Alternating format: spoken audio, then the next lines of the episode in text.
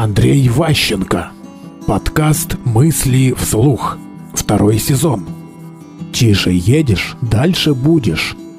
Нам легче учиться, совершая маленькие ошибки и маленькие итерации, когда не прямое жесткое по таймингу, прям вот раз, два, три, делаю туда-сюда, а как бы многократные повторения – каждый раз сжимаясь и повышая требования. Ну, грубо говоря, сегодня нужно выучить 5 строк, завтра 20 строк, потом 30 строк, то есть вот как бы идет такое вот наращивание.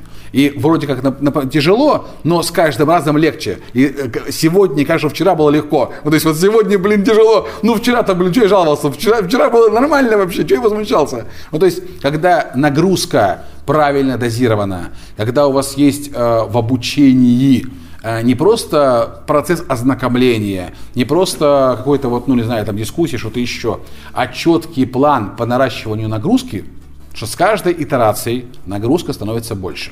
Участники э, по-другому воспринимают процесс, и им учиться и воспринимать становится гораздо проще. Они энергию, которую на протесты и сопротивление, направляют на терпение, на преодоление самого себя. Такое смещение фокуса. Мысли вслух. Слушайте новые выпуски и ищите аудиокниги Андрея Ващенко на Литресе.